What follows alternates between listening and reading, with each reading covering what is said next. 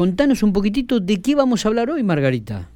Mira, Miguel, eh, hoy vamos a hablar de las construcciones. Construcciones, a ver. Sí, porque estamos viviendo un periodo que, que va a ser histórico y que va a quedar marcado, que es cómo la pandemia ha modificado el uso de los espacios.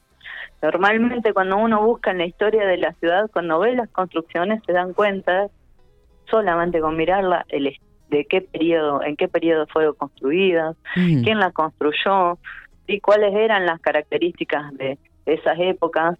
Y bueno, y hoy si vamos a las escuelas nomás vamos a ver cómo eh, han improvisado aulas en los patios, en los patios internos estoy hablando, y cómo se va modificando.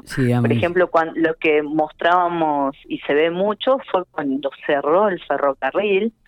Eh, ¿Se acuerdan que fue una, un despido masivo cuando, se, cuando cierra el ferrocarril? Y ahí se ve cómo se comienza a construir a, a partir de ese dinero que le habían dado. ¿sí? Muchos hicieron tipo un garage y pusieron sus propios negocios. Entonces, cómo todos los eventos que ocurren impactan en nuestra casa, ¿eh? cómo impactan en, en, nuestra construcción. Eso es lo que vamos a marcar en, en nuestra columna de hoy. Y también digo, las instituciones grandes, estamos hablando de escuela, hoy hablaba de escuela, de colegio, eh, claro, la cantidad de habitantes que va creciendo en la ciudad también ha generado modificaciones en la estructura edilicia, ¿no? que han tenido que ampliar, que han tenido que construir otros jardines de infantes, es decir, ya no es aquel terreno con tanto espacio y patio que había en las escuelas. Tal cual, y fíjate esto de eh, en nosotros de edificios, claro, que era impensado, impensado para la Pampa también, cómo se ha modificado el uso del suelo. Normalmente, si uno ve las primeras distribuciones, las casas estaban construidas en terrenos gigantes. Hoy cada vez esos terrenos se van achicando más. Era impensado para nosotros hace años atrás creer que un piquense iba a vivir sin patio. Hoy están viviendo en edificios y vemos cómo eso modifica el uso de las plazas también. Totalmente. Si vos te fijas cómo, acá, cómo ha variado el uso de la plaza, antes la plaza era un lugar casi inutilizado, era para los actos.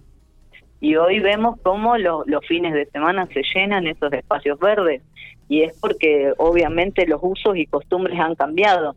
A mí me gusta ir al, ir al centro porque uno ve cómo ambos se han modificado las construcciones. Yo cuando voy con los chicos les digo, fíjense que simplemente con mirarla nosotros ya sabemos quién las construyó. Normalmente italianos y españoles construían sobre la línea de la vereda. Si uno va por el patio, si uno va al centro, van a ver que están todos sobre la línea de la vereda. No hay ese jardincito delante que vamos a ver cuando cruzamos la vía. Claro, claro sí, es verdad, es verdad. Y después, fíjate que tienen doble puerta las del centro por ejemplo, donde están los consultorios, donde estaban los consultorios regionales, al lado, eh, ahí vas a ver que tiene una puerta muy alta sobre la línea de la vereda, muy grande, y después estaba el zaguán y una puerta de vidrio. Exactamente. Antiguamente se acostumbraba a eso, que la por ejemplo, los novios, que no eran oficiales, quedaban en el zaguán. Exactamente. entrabas por esa puerta. Acá, acá justamente la casa de Matías tiene la característica que vos estás definiendo en este momento. Se ponían a chapar en el zaguán. Matías estaba con su novia y se quedaba en el zaguán antes de entrar a la casa. Eh, Matías.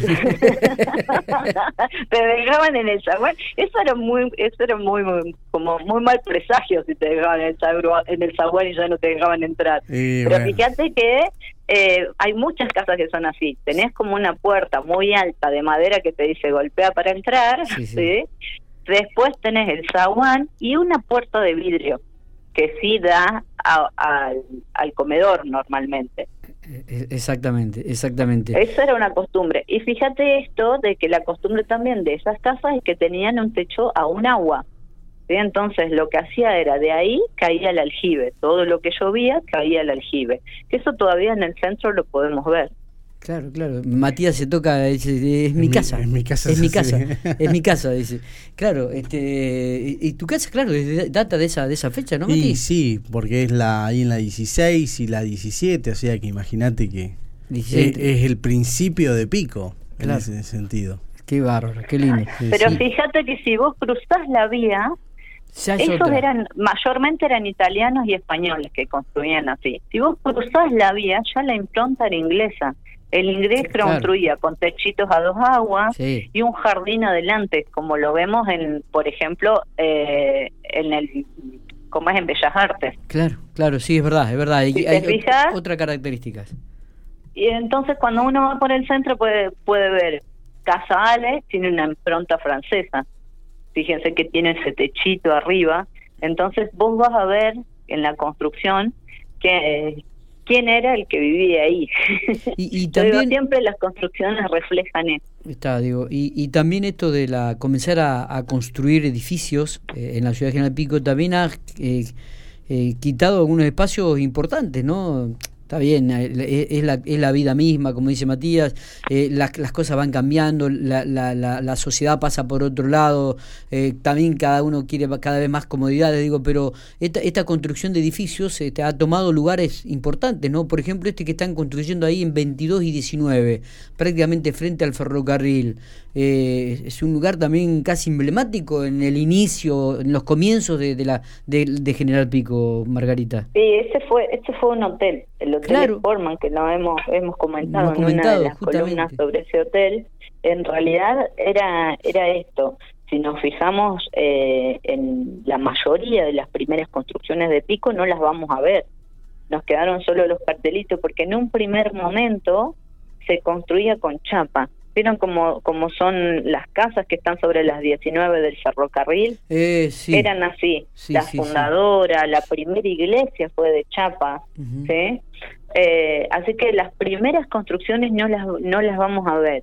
Después eh, se comienza a construir sí, en mampostería y si prestan atención en la calle 9 y Avenida hay un cartel azul con letras blancas que colocó la señora Rosita La Giosa que dice que esa fue la primera casa construida en mampostería, o sea, en ladrillo. Qué bárbaro.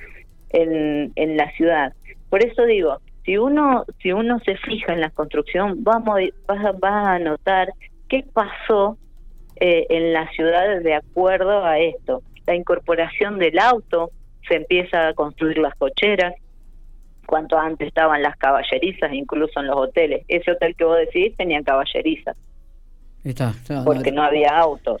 Entonces después se empieza a ver esto, la construcción de los autos. Y bueno, y, y, si uno ve en nuestra propia casa, vamos viendo cómo la evolución de esa familia va generando que esa casa crezca. O sea, le agregamos una habitación más y nace un hijo, un departamento más se muda nuestra madre, nuestro padre o alguien. Sí, es verdad, Fíjate que, que eso va modificando. Margarita, sí.